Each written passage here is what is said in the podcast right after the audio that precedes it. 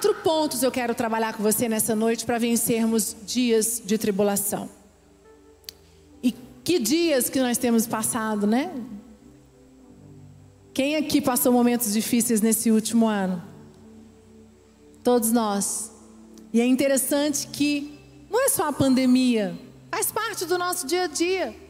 Estava falando com um amigo hoje de São Paulo, que nos mandou uma mensagem que o pai dele foi operar e quando abriu o intestino está tomado por câncer, metástase, e ele disse: Bispo, ora por mim para Deus me fortalecer, porque meu pai está na mão de Deus. Os médicos não têm mais o que fazer.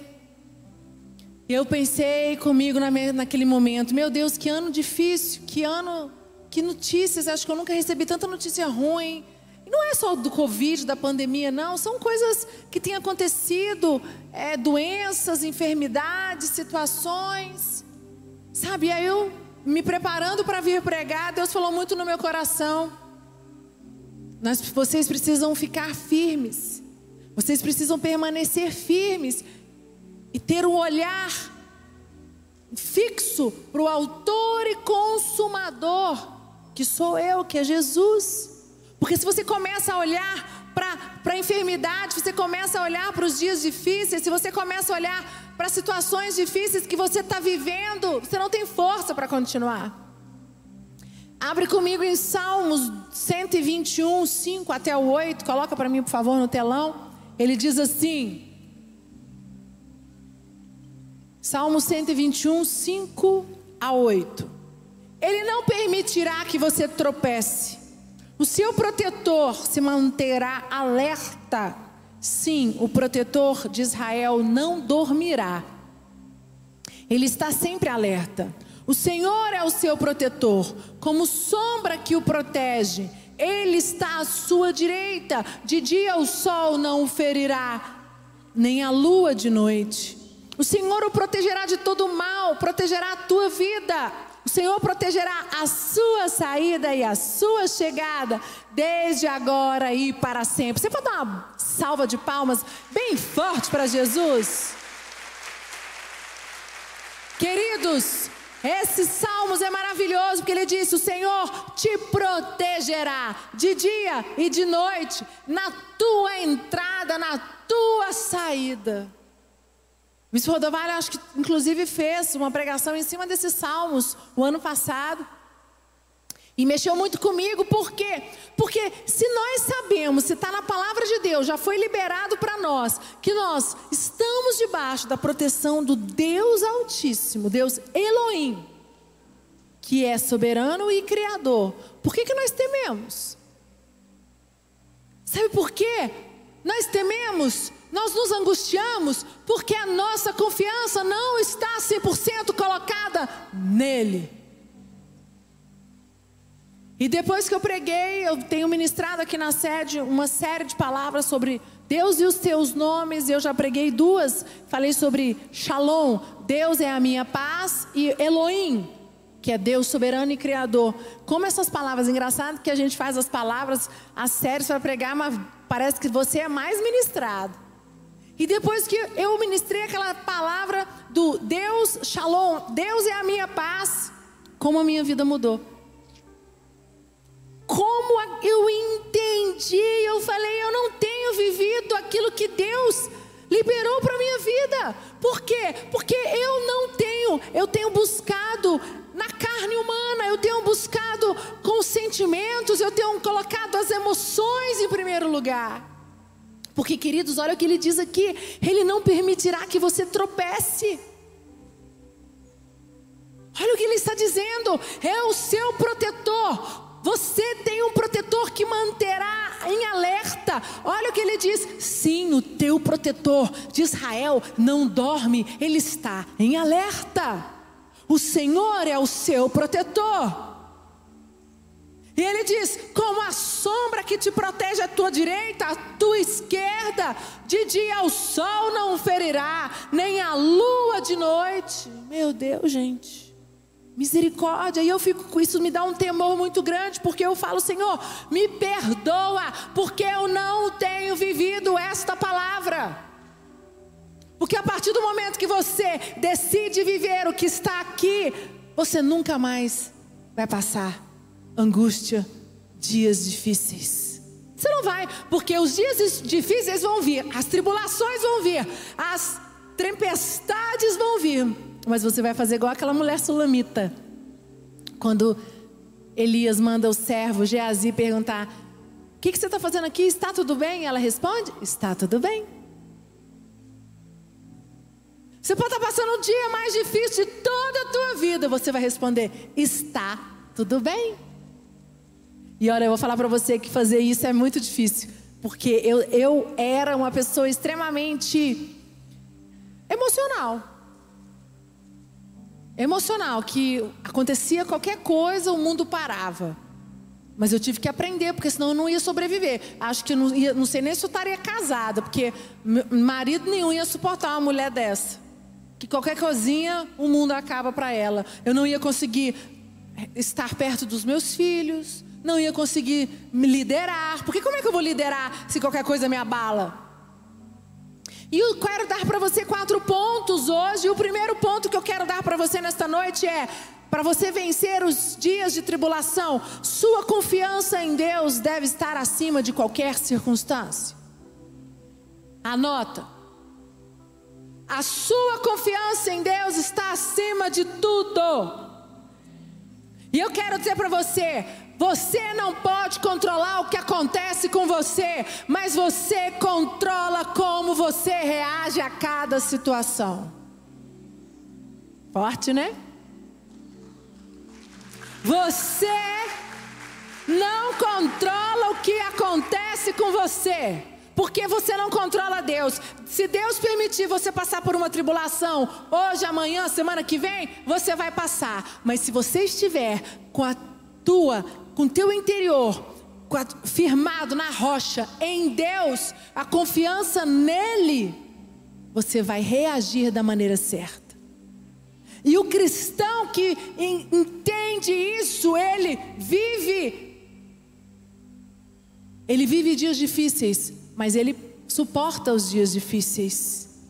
Quando nós fazemos a escolha de parar de reclamar e começamos a dar glória a Deus pelas coisas boas e ruins, quando nós começamos a dizer: Senhor, obrigada, porque o Senhor está me permitindo passar essa situação. Eu ontem estava dando discipulado, nossas segundas, todas as segundas nós ministramos para os pastores, e eu falei, estava falando um estudo sobre fracasso.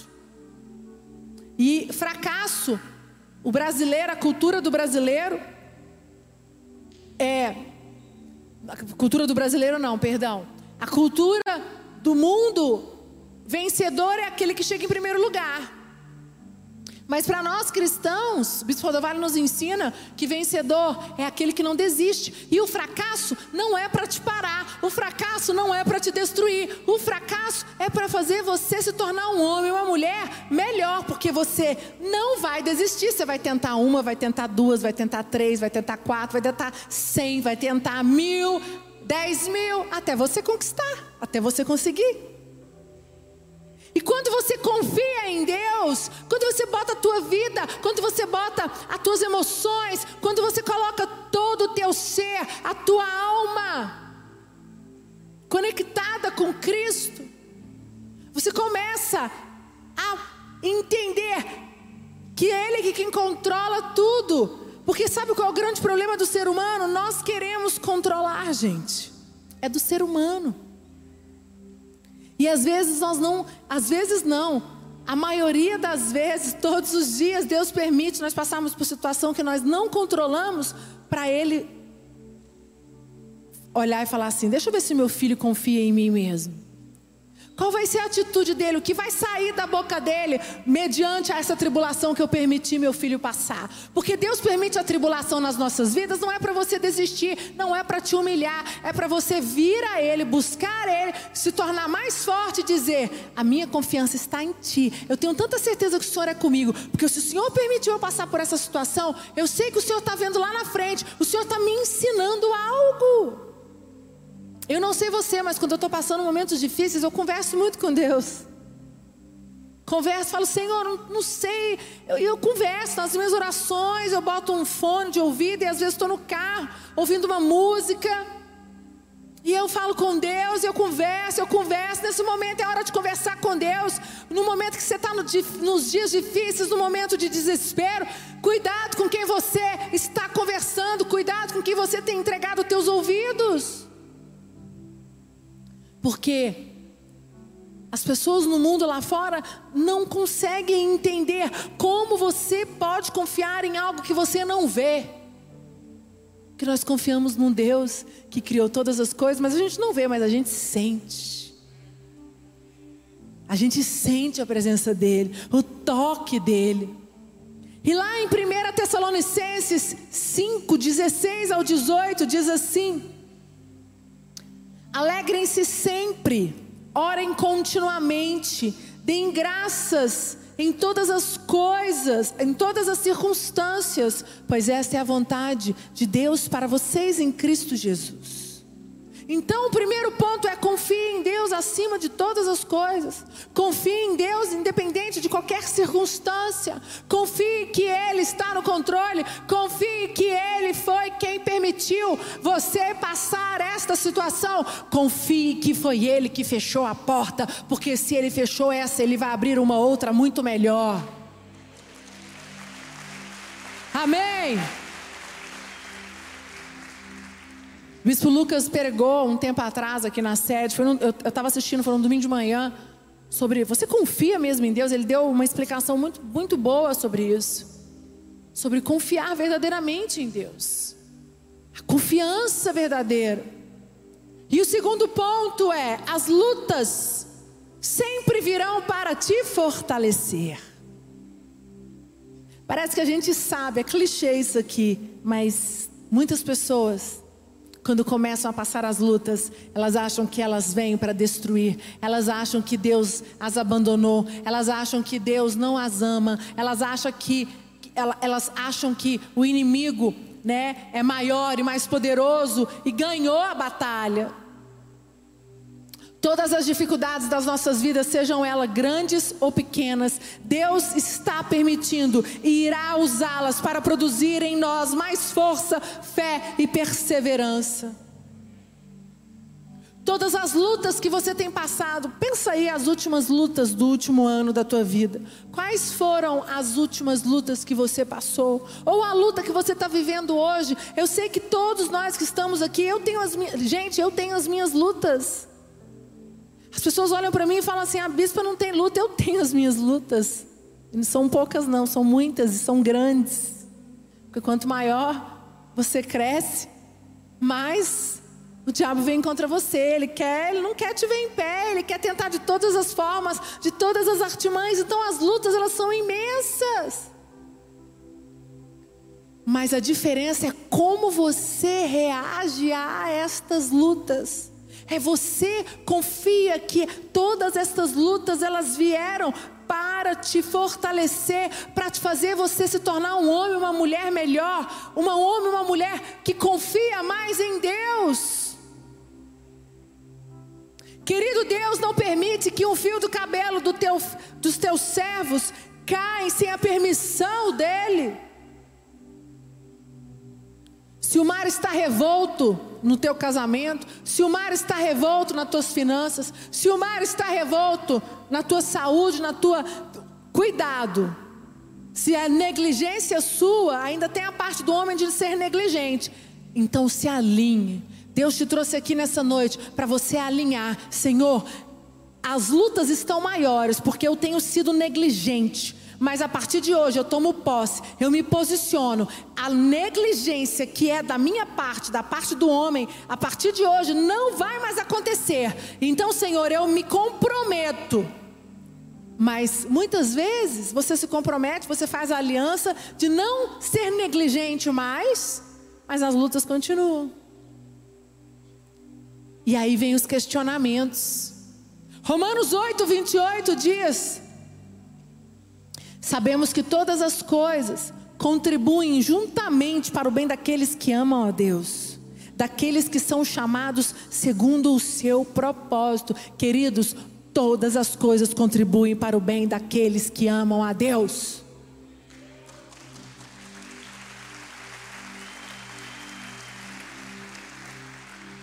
Todas as coisas contribuem para o bem. Lembra desse versículo? Esse versículo é um dos versículos preferidos meus. Todas as coisas cooperam para o bem daqueles que amam a Deus. Se você ama a Deus, se você confia nele, se você entregou a tua vida dele, tudo que acontecer teve a mão e a permissão dele. Ele sabe o tempo, ele sabe a hora. A dor, ela vem para te fortalecer ou para te destruir. E nós precisamos tomar uma decisão. Como eu disse, eu estava estudando ontem sobre o fracasso. O fracasso, ele é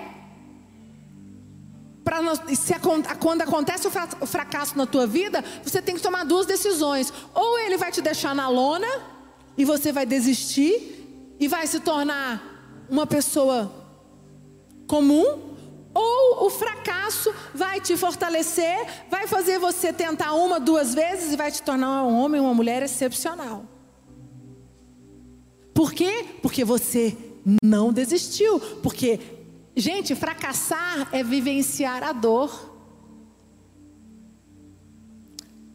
E a dor, ela, ela mexe muito com o homem, às vezes ela é muito dolorida. E aí existem N, eu não quero nem entrar aqui, porque cada um passa uma dor diferente. A minha dor não vai ser a sua dor, porque o que eu tenho passado, as minhas lutas não são as tuas lutas. Agora, o que eu quero perguntar para você é: como você reage às dores que Deus permite você passar. Você pede ajuda, você busca oração, você busca aconselhamento. Nós temos exemplos de homens de Deus. José passou pela dor. Quando foi vendido pelos irmãos, ele passou, foi muito dolorido, foi viver como escravo. Imagina como José sofreu, gente. Misericórdia. Primeiro que ele teve a dor de ser vendido pelos irmãos. A dor da rejeição. A dor da solidão, a dor de viver longe da família. Jacó também, um outro exemplo passou pela dor. Jacó foi, né? Primeiro que ele teve que fugir por causa da questão que ele, quando ele comprou o direito de primogenitura do teu irmão, Esaú vendeu por um prato de lentilha. E ele teve que fugir, depois teve teus filhos, mas vocês lembram a história quantas dores Jacó passou? A família de Jacó, os filhos de Jacó deram muito trabalho para ele. Ele teve muito, muito problema nesta área. Mas ele venceu, ele suportou. Ele suportou. Por quê? Porque ele acreditava que Deus era o Senhor, estava com ele, acima de todas as coisas. A mesma coisa aconteceu com José. E nós conhecemos pessoas que desistem sim no meio do caminho porque elas não conseguem entender que as lutas que elas estão passando é para o bem delas, é para que elas saiam para um outro nível na vida delas. Terceiro ponto: o tempo de Deus é perfeito. Os planos de Deus, na maioria das vezes, são diferentes dos nossos, mas eles são perfeitos. Nós precisamos esperar o tempo de Deus, nós precisamos ter paciência, em vez de ficar agindo por conta própria, fazendo aquilo que nós achamos melhor. Queridos, e muitas vezes Deus nos põe à prova. Deus quer saber se nós confiamos no tempo dele verdadeiramente. E Deus permite que as coisas não desenrolem. Algumas coisas das nossas vidas, elas às vezes elas ficam enroladas, elas não desenrolam, porque Deus quer nos testar se você sabe esperar o tempo dele. Sabe quando tudo está errado, quando Deus fecha todas as portas, mas você vai lá e dá um jeito de abrir a porta, de fazer do seu jeito? Cuidado. Porque quando Deus fecha uma porta, você precisa esperar o tempo dele para que a nova porta se abra. E muitas vezes nós, pela nossa agonia, a nossa insistência, a gente vai dar o jeitinho, né? Ser humano brasileiro. Provérbios 3, 5 e 6 diz assim: Confia no Senhor de todo o teu coração e não se apoie em seu próprio entendimento. Reconheça o Senhor em todos os teus caminhos, Ele endireitará as tuas veredas. Mais uma vez, confie no Senhor. O tempo de Deus é perfeito. Eu não sei quanto tempo você está esperando para Deus abrir a porta, mas eu quero dizer para você: confia e espera, Ele não esqueceu de você. Davi foi ungido com 13 anos, tomou posse, foi, foi ungido por Samuel com 13 anos e só foi rei com 30. Você acha que Davi não teve que esperar? Não, teve, não ficou impaciente, não ficou angustiado? Você acha que ele não questionou quantas vezes se, se era isso mesmo? Ele deve ter questionado, gente, Davi passou maus bocados, Saul perseguiu ele, ele não tinha feito nada. Ele devia ter pensado assim: Senhor, mas tu me ungiu para quê? Para viver isso que eu estou vivendo? Quantas vezes Deus te põe numa posição e, de, e, e você acha que Deus depois te esqueceu? Parece que Ele te botou na posição, mas Ele não abriu todas as portas, Ele abriu uma, falta abrir mais três. E aí você fica ali no meio, o que aconteceu com Davi. E Davi ficou desesperado, mas Davi confiou em Deus. E Davi permaneceu firme e disse: eu estarei firme no propósito, servindo ao meu Deus. Nós precisamos confiar que o tempo de Deus é perfeito. José, vou repetir ele o exemplo, foi vendido com 17 anos e foi governador com 30, também teve que esperar 13 anos. Davi esperou 17 anos, José esperou 13 anos. E o povo no Egito, quando Moisés liberta? Primeiro que Moisés vem como libertador, aí Deus manda ir para o deserto, que iam para a terra prometida, entrar em Canaã, começa o povo a murmurar. De repente Deus muda de ideia e fala: agora vocês vão ficar 40 anos no deserto. Como será que foi a reação? Fiquei pensando esses dias, meu Deus. Será que eu murmuraria? Eu fiquei, algumas vezes eu me pergunto. Se eu tivesse na, naquele meio, né, saindo do Egito, no meio do povo, tendo que entrar na terra prometida, qual seria a minha atitude? Será que eu permaneceria firme, servindo ao meu Deus sem murmurar, esperando o tempo de Deus? Porque para Davi foram para Davi foram 17, José foram 13, Moisés foi 40 e nem entrou na terra prometida, morreu antes. E você? Nós questionamos. E eu estou mostrando para vocês que os grandes homens de Deus também tiveram que esperar. Porque o tempo de Deus é perfeito, porque Ele sabe todas as coisas, Ele controla todas as coisas. Se Ele não abriu a porta para você hoje, é porque Ele sabe que você precisa esperar mais um ano, mais cinco anos, ou três meses, ou um mês. Quarto ponto.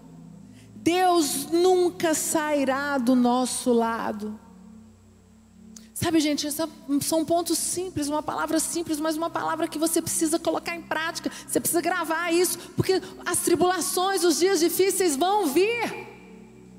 E Deus falou comigo: muita gente tem passado dias difíceis e não está sabendo como administrar, como enfrentar. Tem muitas pessoas desistindo, tem muitas pessoas é, é, em dúvida, questionando a minha existência, questionando o meu poder. Por quê? Porque não confia, porque não quer esperar o tempo de Deus, e porque não acredita que as lutas são fortalecimento. E o quarto ponto, Deus não sai, nunca sairá do nosso lado. Você pode sentir como se estivesse enfrentando a luta sozinho. Mas eu quero dizer para você: Jesus veio ao mundo como homem, morreu como homem. Ele não precisava morrer como homem, ele era filho de Deus. quando ele, e ele orou e falou: Senhor, se possível, afasta de mim esse cálice. Ele sabia que Deus estava ali com ele o tempo todo. Mas ele perguntou: Senhor, se possível, eu estou sofrendo. Mas seja feita a tua vontade, assim na terra como nos céus. Nesse momento, Deus, Jesus falou: Deus está comigo. Independente da circunstância que eu tenho passado, independente dessa dor que eu tenho sentido, Deus está aqui comigo. Deuteronômio 31, 6 diz assim: Sejam fortes e corajosos, não tenham medo, não fiquem apavorados por causa deles, pois o Senhor, o seu Deus, vai com vocês, nunca os deixará, nunca os abandonará. Você pode dar uma salva de palmas bem forte para Jesus?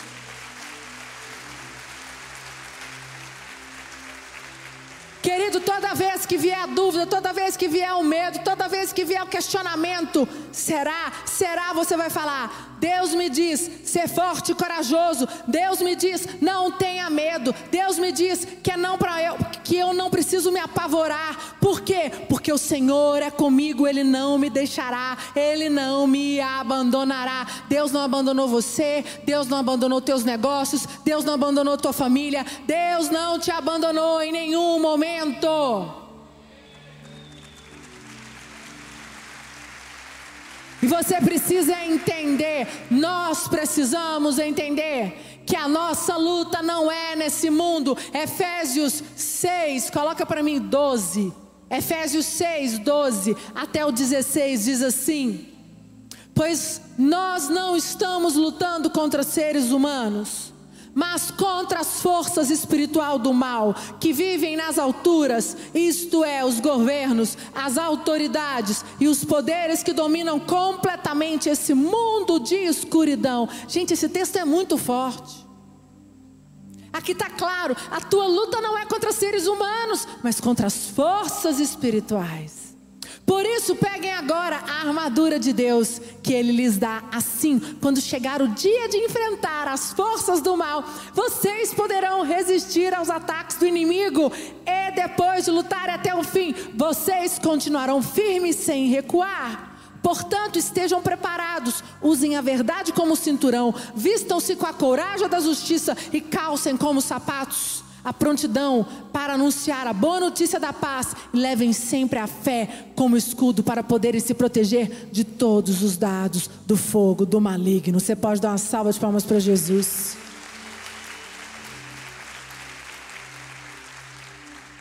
Acho que não tem palavra mais clara do que essa. Está aqui, gente, não sou eu que estou inventando, não. Está na Bíblia. A nossa luta. Querido, presta bastante atenção. Toda vez que vier uma luta, toda vez que tiver um levante, toda vez que o mar se revolta, as ondas estão grandes. Lembra, esta luta não é desse mundo. Você está lutando contra principados e potestades. E você não luta uma luta gigante espiritual sozinho. Você não está sozinho, mas você precisa entender qual é a luta que você está, pedir cobertura e se revestir da armadura de Deus.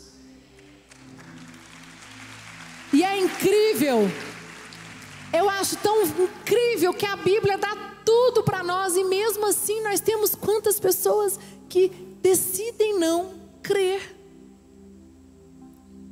decidem viver uma vida louca, decidem viver nesse mundo afora, sozinhos. Eu fico pensando, às vezes eu vejo algumas situações, eu falo, glória a Deus que eu, te, que eu sirvo a um Deus, glória a Deus que eu estou debaixo de uma cobertura, glória a Deus que eu tenho a minha igreja, glória a Deus que eu tenho aonde ir na terça-feira, me ajoelhar, clamar, glória a Deus que eu tenho aonde ir no domingo, glória a Deus que eu tenho a minha célula. Se você não tem uma célula, Quer mais um lugar para você levar seus amigos? Hoje nós temos as células online. Às vezes nós temos algumas pessoas que têm nos procurado. Ah, eu ainda não me sinto confortável para frequentar uma célula. Vai na célula online. Por quê? Porque ali você está sendo, é mais uma, uma, uma conexão para você estar sendo fortalecido para que quando vier os dias difíceis, você vai permanecer firme.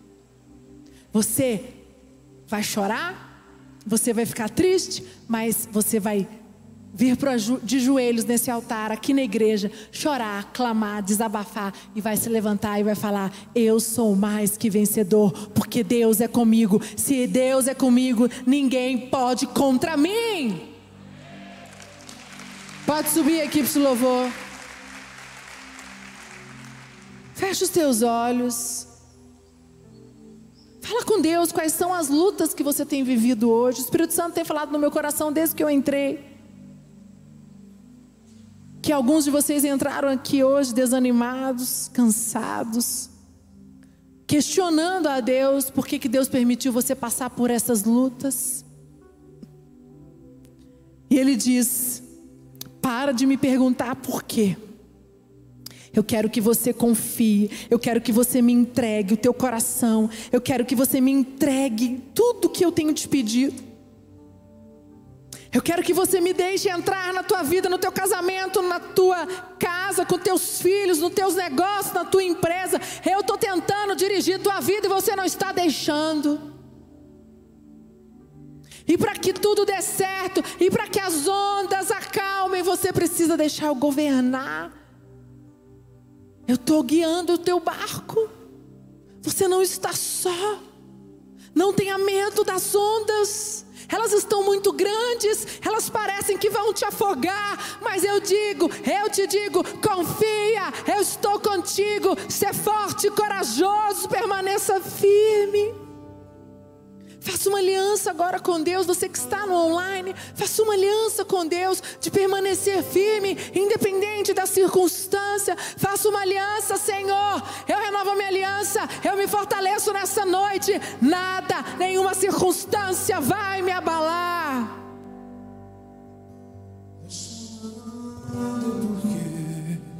Se você tem um Deus que cuidar você e jamais te esquecer. Ele sabe de tudo que você está passando e mandou te dizer que Ele está cuidando.